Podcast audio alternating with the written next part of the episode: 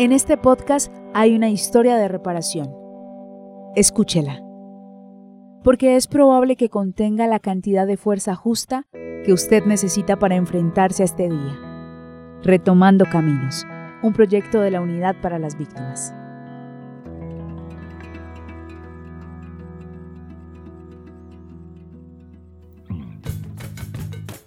Pues a mí me gustaría que la primera página de mi libro sobre mi vida empezara haciéndole un reconocimiento a Fromupas por haberme rescatado.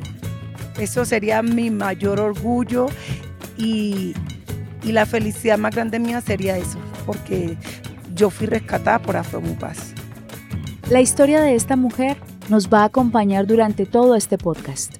Así que por favor, escuche detalladamente su voz y reconózcala. Yo soy María Zenobia Mosquera Quinto, soy lideresa Afromupaz y soy sobreviviente de violencia sexual y desplazamiento forzado en el marco del conflicto armado.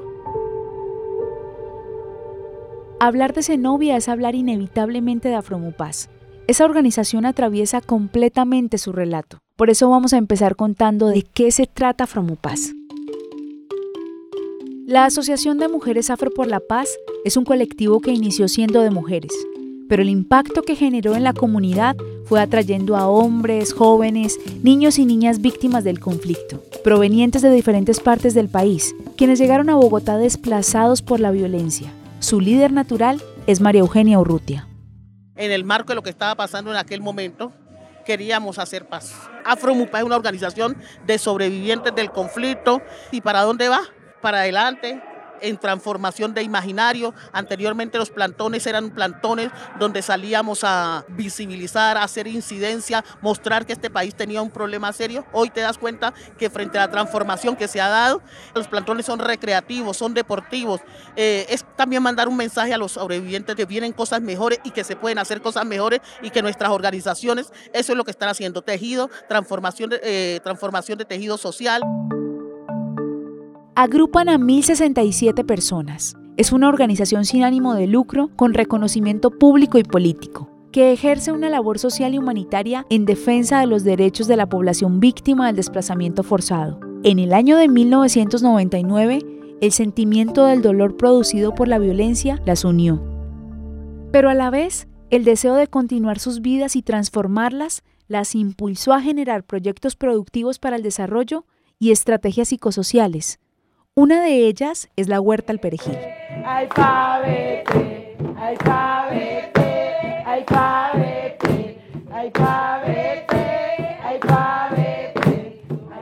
La huerta al perejil consiste en, en, reconciliarte con tu cuerpo desde el canto, desde la danza, desde el tambor, desde la amistad, donde nos identificamos, donde nos sentamos entre pares y podemos hablar de forma colectiva de lo que nos sucede. Es, es una forma exquisita de sanar. Atentos, aquí regresa Zenobia. Yo recuerdo que cuando yo llego a Fromupaz, llego en plena huerta al Perejil, donde habían 70 mujeres y, y habían historias muy fuertes, durísimas. Yo llegaba y me sentaba porque de hecho yo, yo llego a Fromupaz con un bastón. Yo simplemente llegaba, me sentaba y escuchaba.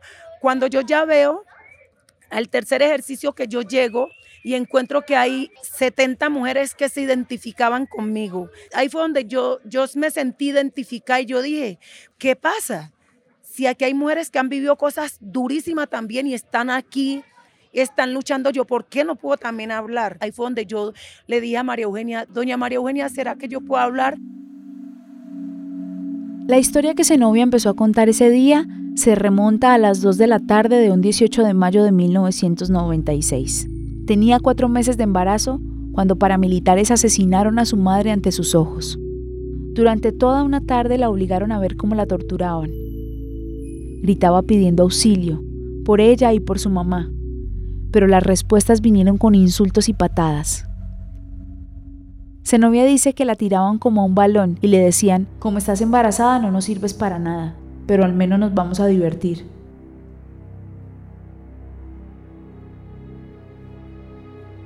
Y entonces la manosearon cuanto quisieron.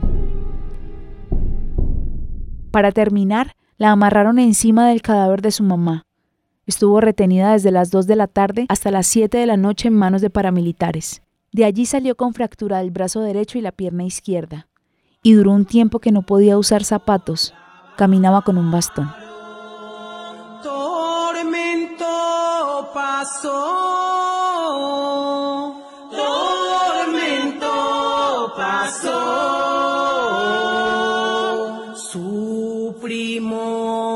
San Juan. Su primo San Juan. Fue y la Después de que terminaron con ella, le advirtieron que donde abriera la boca le iba a ir peor. El miedo la enmudeció durante muchos años, hasta el día de esa huerta. Lo más bonito fue cuando yo cuento mi historia y yo veo que todo el mundo lloraba y se paran todas y me, me meten al centro y me siento yo apoyada, rodeada con un abrazo y, una, y un llanto de 70 mujeres. Me di cuenta y me dicen, no estás sola, estamos contigo. Es un proceso muy complicado, pero sí se puede, porque cuando tú hablas, tú le estás dando el camino a otras mujeres víctimas que hablen, porque si nosotras no hablamos, le estamos dando toda la fuerza a los victimarios para que sigan haciendo lo mismo con otras y otras mujeres, pero cuando nosotras hablamos, ahí ya les queda muy difícil continuar haciéndolo. Y desde ahí parte la sanación. El día más triste de mi vida fue cuando viví violencia sexual. Fue el día más triste de mi vida que me marcó la vida para siempre. Y el día más feliz de mi vida fue cuando yo llegué a Fromupaz, que sentí ese apoyo, que encontré una familia que, que no tenía. La Ley 1448 de 2011, en el marco de un proceso de justicia transicional, establece un conjunto de medidas administrativas individuales y colectivas en beneficio a víctimas de violaciones a los derechos humanos e infracciones al derecho internacional humanitario, ocurridas en ocasión del conflicto armado. Uno de los aportes fundamentales de la ley de víctimas es la creación del programa de reparación colectiva, porque reconoce los daños grupales que han afectado a comunidades campesinas y barriales, pueblos étnicos, organizaciones, grupos y movimientos sociales, con el fin de contribuir a su reparación desde los componentes político, material y simbólico. Por las persecuciones y victimizaciones a las que fueron sometidas las integrantes de Afromupaz, la organización fue reconocida como sujeto de reparación colectiva. Y ser sujeto de reparación colectiva significó que la Unidad para las Víctimas y Afromupaz se sentaron a construir juntos un plan. Uno que abarca algunas acciones encaminadas a reparar los daños que el conflicto armado ocasionó en este colectivo. Justamente una de esas acciones fue la huerta al perejil.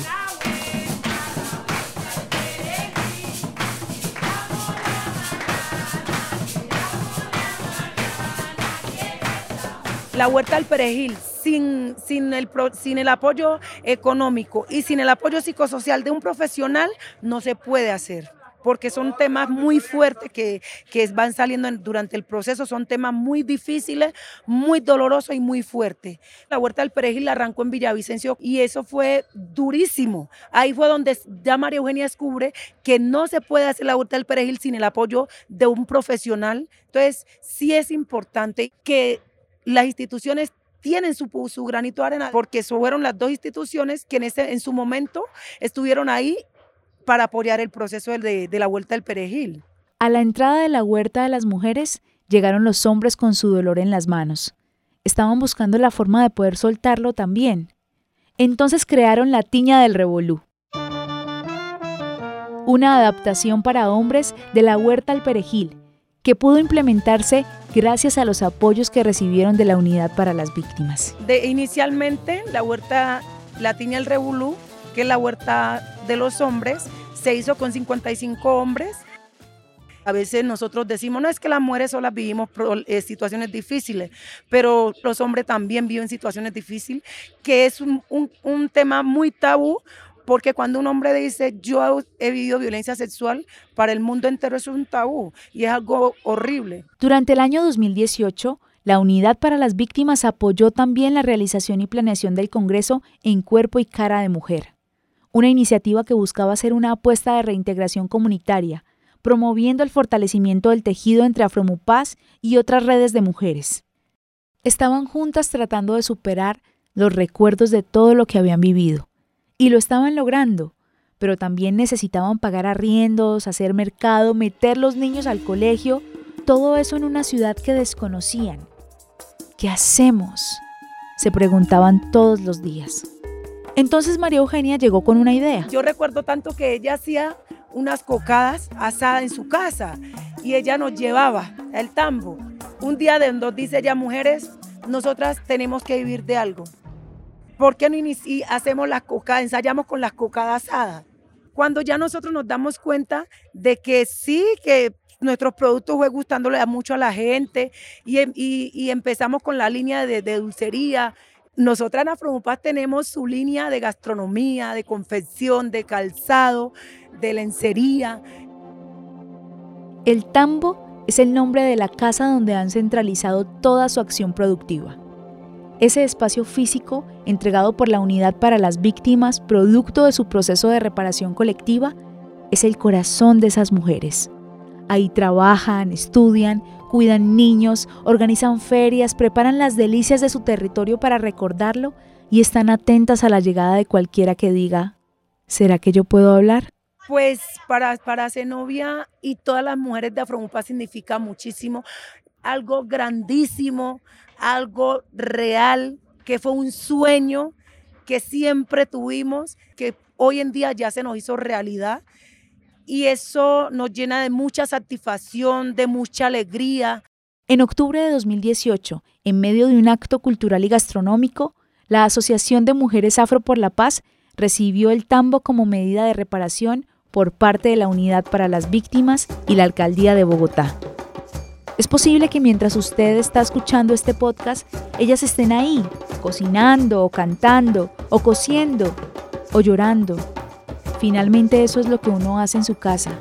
Y esa casa, en medio de la localidad de Usme, es el hogar de las sobrevivientes del horror en este país.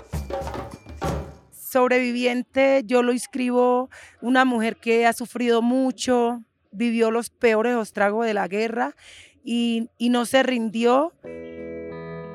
Cuando pensó caer, llegó a Fromupá y la levantó, le dio la fuerza y, ahí estoy luchando, guerreándola todos los días. Entonces por eso me llamo una sobreviviente, porque yo he sobrevivido todo lo que la guerra me hizo, el daño más cruel que pude vivir de la guerra y he sobrevivido a todas las adversidades, no me, no me rendí, por eso me llamo sobreviviente. Este proyecto es liderado por la Unidad para las Víctimas y es posible gracias al generoso apoyo del pueblo de Estados Unidos a través de su Agencia para el Desarrollo Internacional USAID y de la Organización Internacional para las Migraciones OIM. Los contenidos son responsabilidad de sus autores y no necesariamente reflejan las opiniones de USAID, del Gobierno de Estados Unidos de América ni de la OIM,